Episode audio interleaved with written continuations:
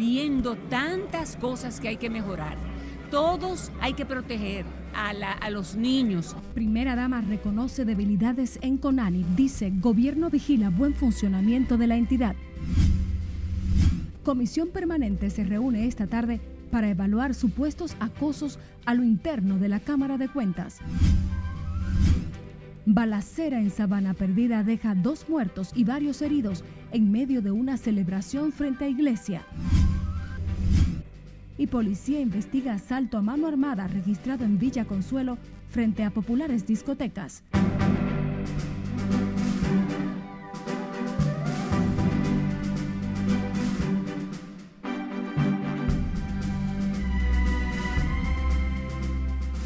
Hola, muy buenas tardes. Qué grato nos reencontrarnos con todos ustedes en esta primera emisión de Noticias RNN correspondiente a este lunes 12 de septiembre.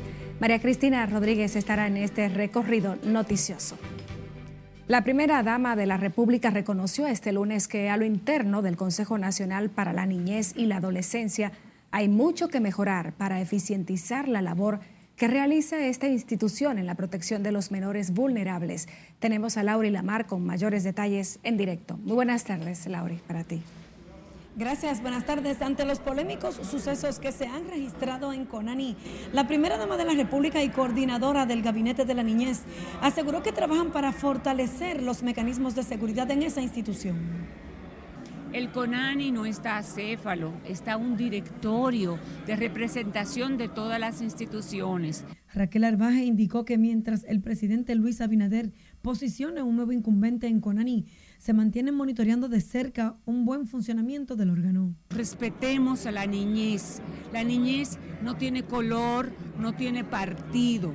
Y yo soy una servidora y cuando he cometido errores siempre lo voy a admitir. Pero esto lo estamos trabajando. Ante el escape de ocho niñas y la caída de otra adolescente del cuarto piso de un hogar de paso del Conaní, la primera dama dijo que el Ministerio Público lleva las investigaciones sobre el suceso. La verdad siempre nos va a hacer libres. El CONANI está desde, desde que se iniciaron las sesiones con la señora Morún y antes con Paula, viendo tantas cosas que hay que mejorar. Todos hay que proteger a, los niños, a las niñas. Las investigaciones la tiene Procuraduría, no puedo darlas. Raquel Arbaje además informó que este lunes se reunirá el Gabinete de la Niñez con representantes de varias ONGs y el CONANI para darle seguimiento a la situación. De mi parte es todo retorno al estudio. Muchísimas gracias, Laura y Lamar. A propósito, la Secretaría de Niños, Niñas y Adolescentes del Partido Fuerza del Pueblo condenó los casos que han llevado a la muerte a un niño en el INAIPI y puesto en graves peligro a otras niñas en Conani.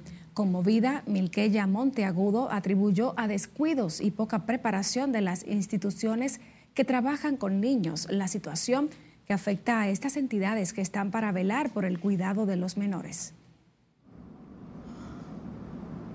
La vida de niños y niñas es obligatorio tener un personal que dé la respuesta que merecen esos niños y niñas, porque tienen derechos y son personas. En rueda de prensa, la secretaria de Niños, Niñas y Adolescentes de la Fuerza del Pueblo dijo que cerrar la casa de paso de Conani del quinto centenario no resuelve la problemática. Asimismo, emplazó al gobierno a prestar mayor atención al cuidado de los niños. Las altas estadísticas por consumo de alcohol en mujeres embarazadas colocan al país en los primeros del mundo debido a que más de la mitad de esta población toma alguna bebida durante el proceso de gestación, impactando negativamente en la salud del bebé. Tenemos a Siledis Aquino en directo con más desde la maternidad Nuestra Señora de la Alta Gracia. Buenas tardes. Buenas tardes, así es. Las altas estadísticas de embarazadas consumidoras de alcohol ha disparado las alertas del sistema sanitario. Hicieron entrevistas profundas a madres con hijos con alcoholismo fetal. Es que las madres consumidoras del etílico superan el 52%. Eh, los datos son contundentes. Un 52% de las mujeres embarazadas han consumido alcohol durante el embarazo.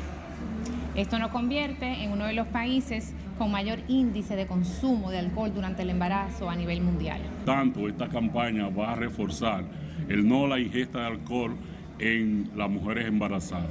Como decía Martín Ortiz, el alcohol y el embarazo no pegan.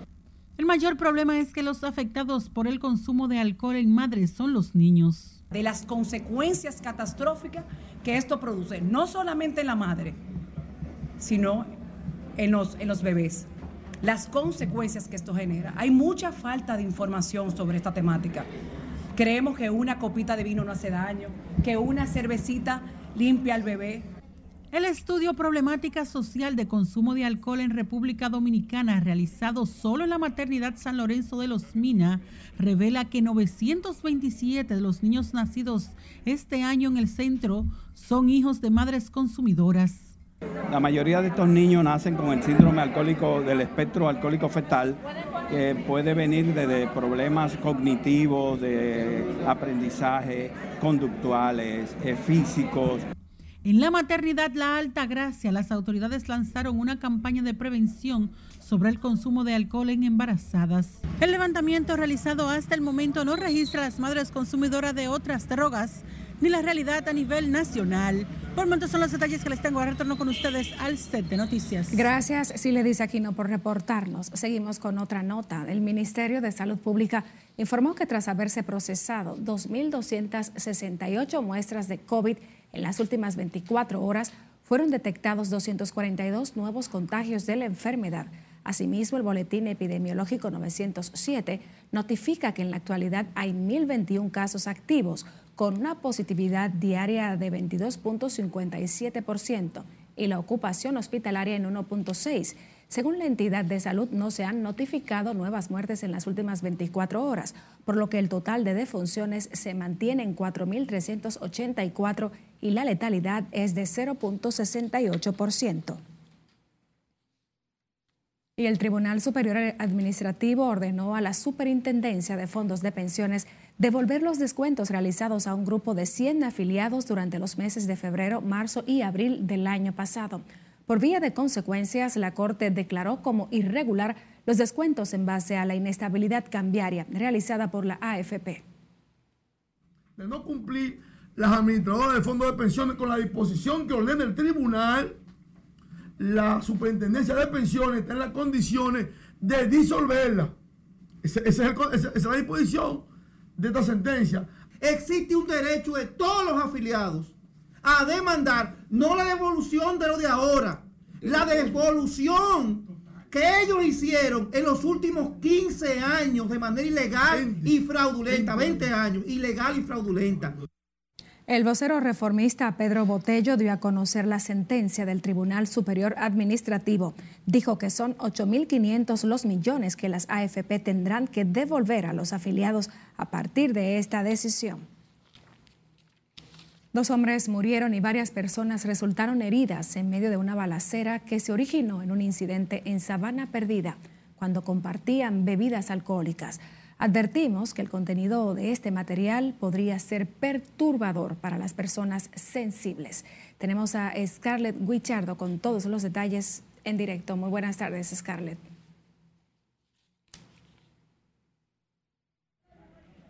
Gracias, buenas tardes. Las víctimas cayeron abatidas justo frente a esta iglesia ubicada en la calle 8 del sector Sabana Centro. Y de acuerdo con la versión de amigos y familiares, el hecho ocurrió en horas de la madrugada de este lunes cuando los dos hombres compartían en la barriada. Se trata de Darling Jael Báez, de 31 años, y Esteban José Berroa, de 20, quienes residían en el sector Los Coordinadores de Sabana Perdida. Él me dijo, yo voy a dar una vuelta. Y yo, no, no, no, vaya, no salga para afuera, no vaya para la calle. Y él me dijo, no, una vueltica, yo vengo de una vez. Y estaba por ahí, de un teteo que había por ahí arriba. Eso es lo que me dijeron. Estaba en un teteo por ahí y mira lo que buscó por ahí. ¿Hubo una discusión?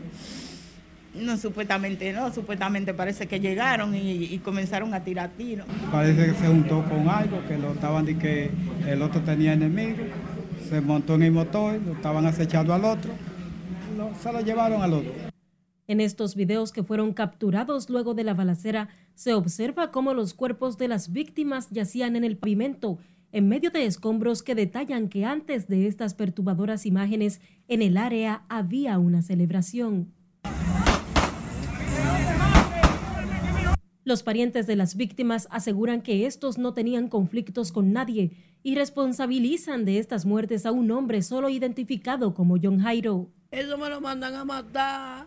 Una vez un, había un teteo aquí y murió un muchacho, pero fue el mismo que se dio un tiro en la pierna, ¿verdad?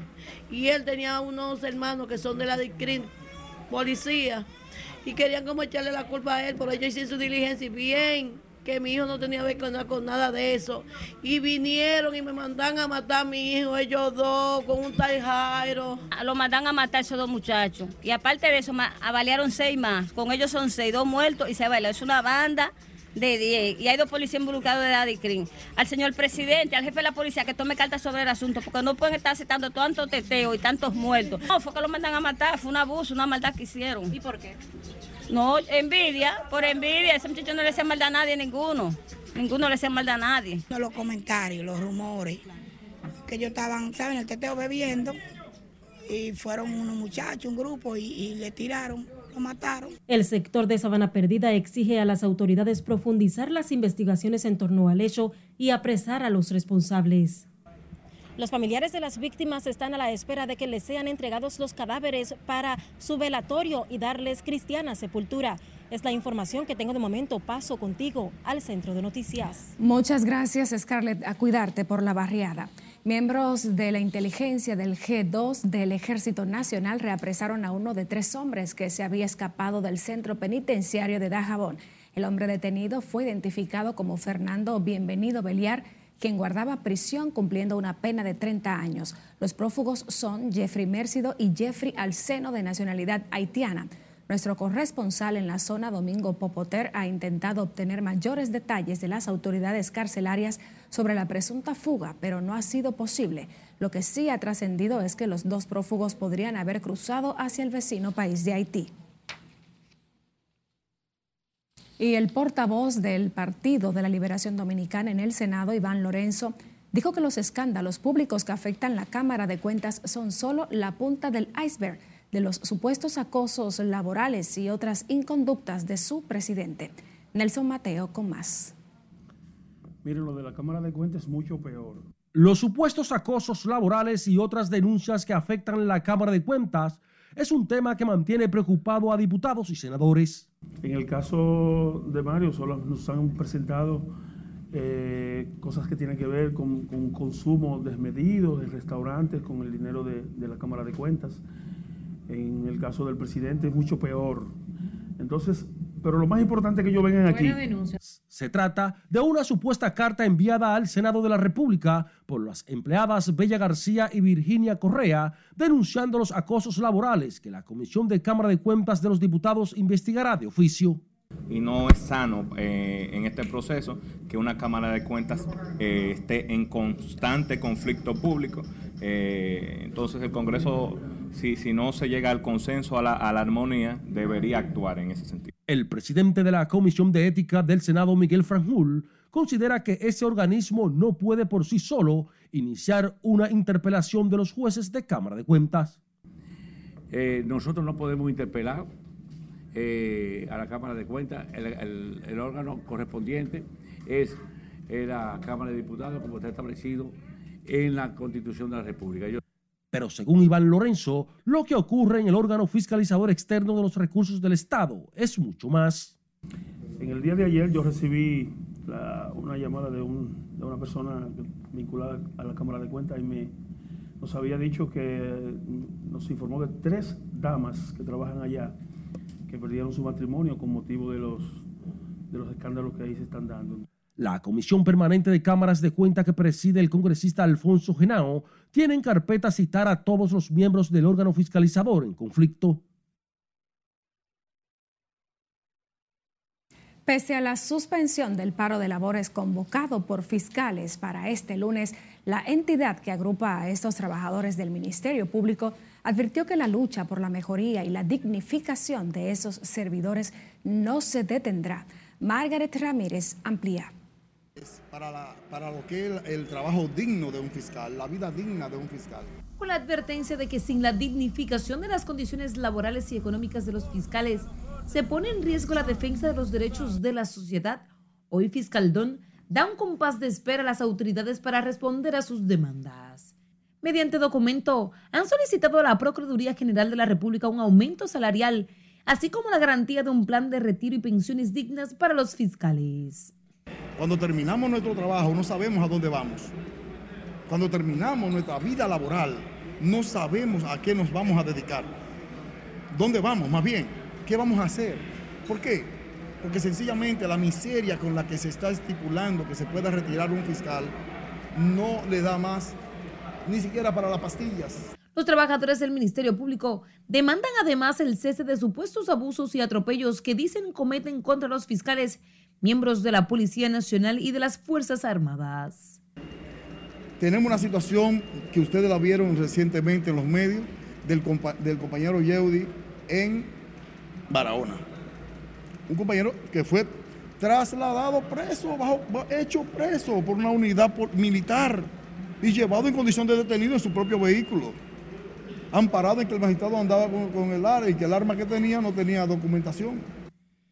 Para abogados consultados, las exigencias de los miembros del órgano persecutor son válidas, tomando en cuenta la responsabilidad que cargan en sus hombros. Podemos tener una sociedad donde se le exija a un ministerio público que pida 20, 30 años de prisión y que luego se vaya en carro de concho, a un motoconcho, a su vivienda, que no tengan seguridad social, es decir, que... Sí, en un momento ellos se merecen, porque eh, realmente el salario es que es deprimente. La Asociación Nacional de Fiscales Dominicanos llamaron al Poder Ejecutivo a que le otorgue a la Procuraduría General de la República y a la magistrada Miriam Germán Brito los recursos necesarios para cumplir con las responsabilidades que manda la Constitución, fortaleciendo la independencia de que goza el Ministerio Público. Margaret Ramírez, RNN. Nos vamos a comerciales, pero al volver, República Dominicana entre los primeros países con la canasta familiar más baja. Y se recrudece la crisis en Haití. Le diremos por qué al volver. Siga con Noticias RNN, primera emisión.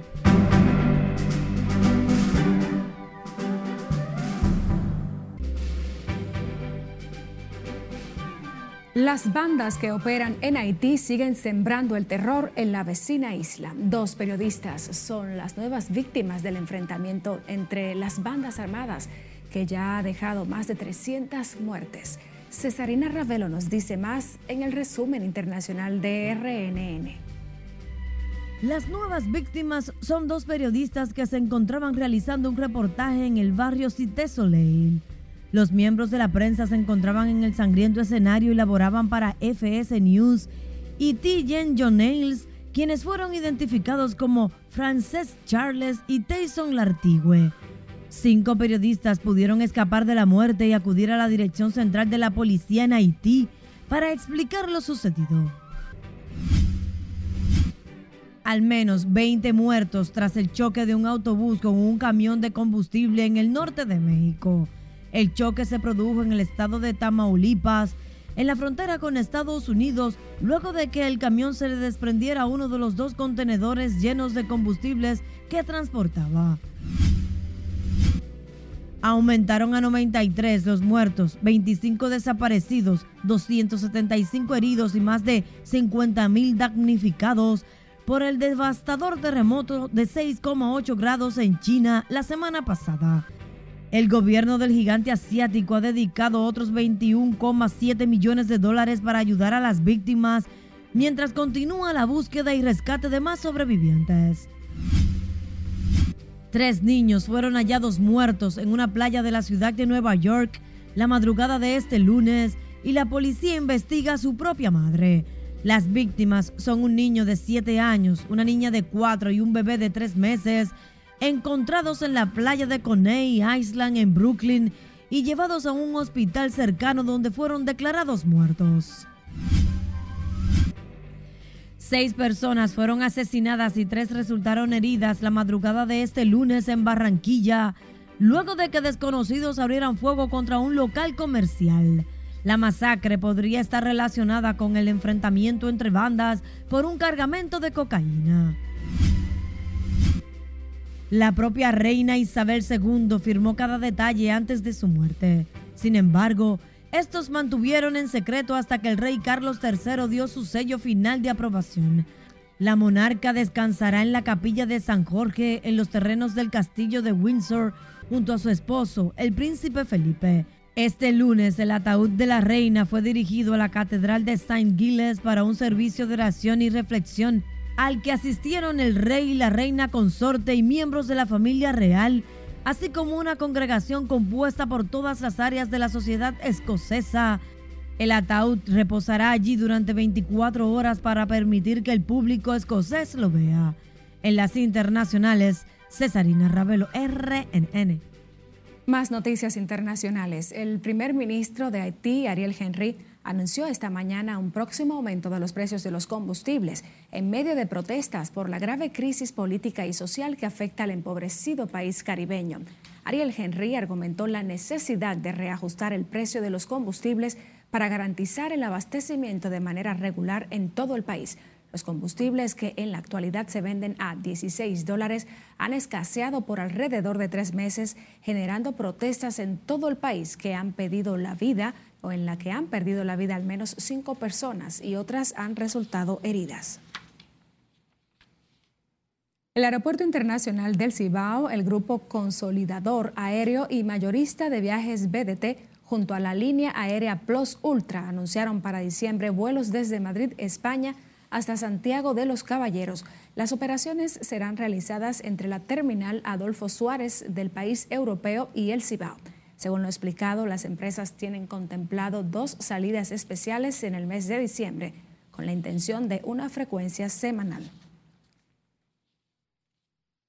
Una joven dominicana fue ultimada a tiros en la isla Guadalupe, en el interior de su vivienda. Kinsairis Reyes Gómez, de 33 años, fue encontrada por las autoridades al amanecer tras ser atacada cuando compartía con otros compatriotas, quienes están retenidos para fines de investigación. La dominicana vivía en Buenos Aires, Argentina, y había viajado a la isla Guadalupe, aunque no se, no se precisa con cuáles fines.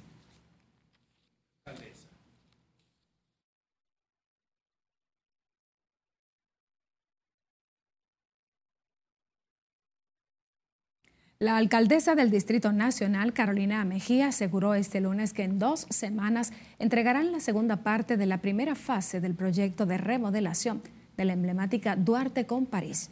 Sin abundar mucho en el tema, Carolina Mejía dijo que el tramo que recién se inauguró no se ha entregado a los buhoneros debido a detalles que faltan por terminar.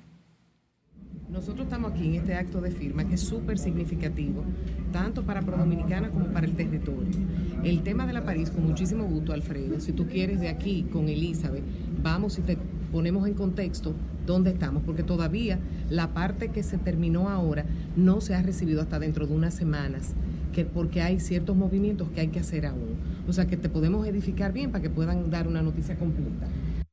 La alcaldesa del distrito, Carolina Mejía, se refirió al tema luego de firmar un acuerdo interinstitucional con Pro Dominicana, en el que buscan eficientizar los servicios y los trámites que tengan que ver con la alcaldía a través de una ventana única de servicios.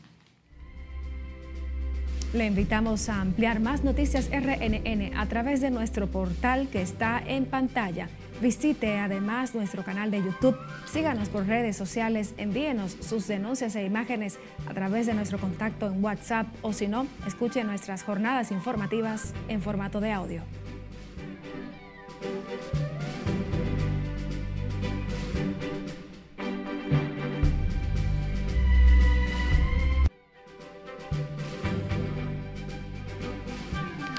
Seguimos con más informaciones de interés. La Policía Nacional investiga el asalto que se registró el fin de semana a manos de un comando armado contra varios ciudadanos en Villa Consuelo. Scarlett Guichardo tiene más en el siguiente reporte. No te puedo decir si es la primera vez porque yo no me he enterado de nada de eso. Tras el asalto que sorprendió a las personas que compartían en las afueras de dos centros de diversión en estas inmediaciones, la comunidad teme hablar del hecho que se maneja con hermetismo. Las cámaras de seguridad de un establecimiento en la calle Juan de Morfa, casi esquina Bartolomé Colón, en Villa Consuelo, captaron el momento en que, con armas en mano, un grupo obligó a estos ciudadanos a que les entregaran sus pertenencias. Andan muy pocos policías en la calle, andando eh, de madrugada, de noche, de madrugada que tienen que hacer trabajo. En el día no lo hacen. Entonces a los verdaderos motoristas, a la verdadera gente que están en la calle, no lo cogen, ellos están en otra cosa. Es que a la hora que ya pasa cualquier cosa, eso pasa de, de la medianoche, yo trabajo hasta la medianoche, de ahí yo no tengo ninguna información. ¿Ustedes no saben qué fue lo que sucedió? ¿Cómo ocurrió? No. El asalto fue perpetrado en las inmediaciones de dos populares discotecas del sector. Sin embargo, sus residentes explican que la inseguridad en la zona se ha convertido en el pan de cada día. Bueno, mi amor, la seguridad aquí hay poca, porque mira, cada rato asaltan a uno ahí, o asaltan por allí. Yo soy una que a las 5 de la tarde estoy trancada en mi casa. Usted me puede ver un día a las 9 de la noche o a las 10 si hay algún evento. Bueno, por lo menos pues, te voy a decir, en el lado donde yo vivo, me conocen, parece ser que me conocen, pues hay, tú me entiendes, eh, me conocen y no se mete mucha gente conmigo, por lo menos. Tú ves que me, me mantengo bien. Los asaltantes llegaron a esta calle en diferentes vehículos y durante varios segundos forcejearon con las víctimas previo a emprender la huida del lugar. La Policía Nacional trabaja en la identificación y búsqueda de los desaprensivos para someterlos a la acción de la justicia. Es Carelet Guillardo, RNN. En un acto al que asistieron funcionarios del gobierno y representantes de la sociedad civil, fue posesionado un nuevo director provincial de salud pública en San Juan. Julio César Mateo nos cuenta más. El nuevo director provincial de salud en San Juan es el doctor Ángel Mateo, quien lleva décadas ejerciendo la medicina en la región del Valle. Tenemos una jornada de, de cacharización. La tenemos. En los barrios más deprimidos. Eh, seguir sin desmayar con los, con los programas de, de fumigación. Este sustituye en el cargo a la doctora Ana Ugando, quien fue pensionada en meses pasados por antigüedad en el servicio. Es una máquina fumigadora que está ya instalada en uno de los vehículos porque tiene que quedarse fija. Eh, cuesta millones de pesos, pero es una bomba fumigadora. La funcionaria saliente dijo estar satisfecha con la labor desarrollada durante sus dos años al frente de la institución. De las que se usan en las calles y, y para eh, eh, sitios abiertos de gran importancia que ya comenzaremos a usarla eh, en esta semana. De su lado, el nuevo incumbente prometió incrementar las acciones preventivas en materia de salud en la provincia de San Juan. Aumentar la parte de la cobertura de la vacuna y establecer una conexión con los centros de salud, especialmente con el Hospital Alejandro Cabral, para ver los casos de dengue y de malaria ubicarlos y proceder. La Dirección Provincial de Salud tiene a su cargo la regulación, conducción y armonización de los servicios para prevenir las enfermedades en los seis municipios de la provincia de San Juan. En San Juan de la Maguana, Julio César Mateo, RNN. El exministro de Salud, doctor Rafael Sánchez Cárdenas, anunció este lunes su interés de ser el senador del Distrito Nacional. Cárdenas aseguró que correrá por la candidatura del PLD a la senaduría del Distrito Nacional tras meses de reflexión y consultas con diversos sectores de la vida nacional. El también secretario de Salud del Partido de la Liberación Dominicana manifestó que le gustaría ayudar desde el Congreso Nacional a mejorar las normativas y disposiciones para fortalecer las instituciones públicas y servir de interlocutor para el desarrollo social y empresarial mediante una representación efectiva y activa. El Partido de la Liberación Dominicana informó este lunes que está todo listo para la consulta de simpatía que realizarán el próximo 16 de octubre, en la que la organización definirá la candidatura presidencial para competir en los comicios del 2024. Alejandrina Germán, coordinadora de la comisión, explicó que la consulta que realiza su partido se sustenta en la Constitución de la República, así como en las leyes de partidos, agrupaciones y movimientos políticos y la orgánica del régimen electoral y demás normativas internas. ¿Quiénes participarán en la consulta? Esto quiero que quede bien claro. Todos los ciudadanos y ciudadanas inscritos en el padrón de la Junta Central Electoral y que no estén registrados en el padrón de otro partido, agrupación o movimiento político, pueden participar en la consulta. así como todos los nuevos miembros que se han registrado en los últimos meses. Los miembros de la comisión organizadora detallaron que tienen previsto utilizar 1.600 centros educativos para instalar 2.600 centros de consultas y que además cuentan con los equipos electrónicos suministrados por la Junta Central Electoral para la instalación del software que se utilizará en el proceso automatizado. Además de la selección digital de los seis aspirantes a la candidatura, los electores también harán el proceso manual y tras concluir compararán los resultados de ambos métodos. El director del Instituto Nacional de Protección a los Derechos del Consumidor reveló este lunes que la República Dominicana ocupa el segundo lugar en el Centroamérica o en Centroamérica y el Caribe con la canasta familiar a más bajos precios.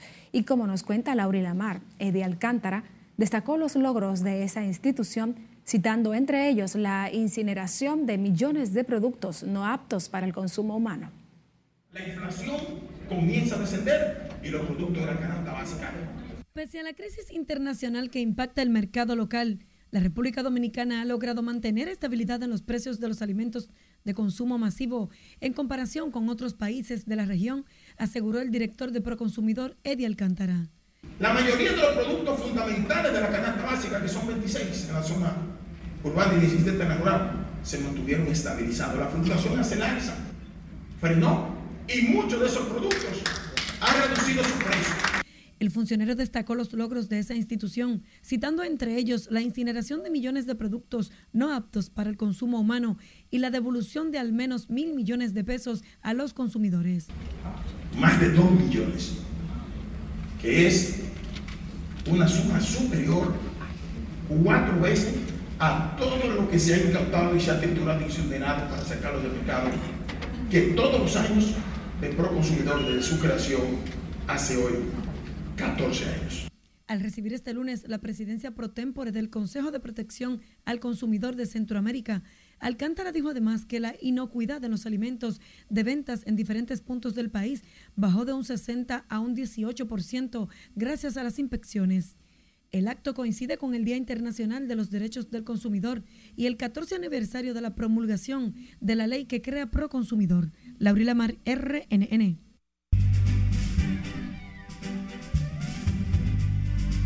Saludos buenas, feliz inicio de semana. Vamos con las grandes ligas. Vamos a comenzar con Alberto Pujols, que conectó este domingo su cuadrangular número 697 de su carrera. El número 18 de la temporada. En el noveno episodio, cuando los hombres batean, en ese momento colocaba a su equipo delante tres carreras por dos con ese palo bestial de 403 pies. Pujols apenas es el jugador número 4 en la lista de todos los tiempos de más cuadrangulares, superando a Alex Rodríguez, que tenía 696. En otro encuentro, Julio Rodríguez conectó este batazo enorme que la mandó al morro de Montecristi en su número 24. Y en el mismo juego conectó el número 25. Dos cuadrangulares para Julio Rodríguez, uno de 392 y otro de 402. William Dames conectó su cuadrangular número 28 de la campaña, la mandó al morro de Montecristi. Ramón Laureano con su número 13, otro palo de más de 400 pies.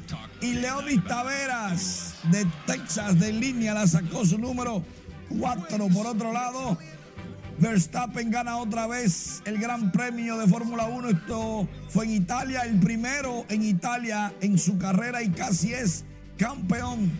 Por otro lado, el murciano de España, Carlos Alcaraz, se convirtió en el campeón del US Open, un maestro.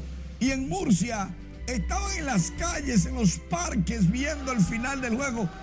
Y gozaron un mundo y se olvidaron de cualquier cosa que estuviera pasando en ese momento. Carlos se convierte en el jugador más joven en el mundo en ser rankeado número uno en el tenis masculino en el US Open no ganaba un muchachito de 19 años desde el 1995 que lo hizo Pete Sampras.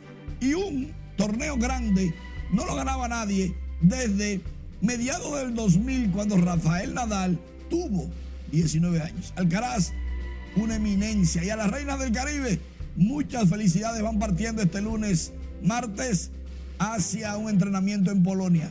suerte y éxito, chicas. Por el momento es todo y hablando de chicas, sigo contigo, María Cristina.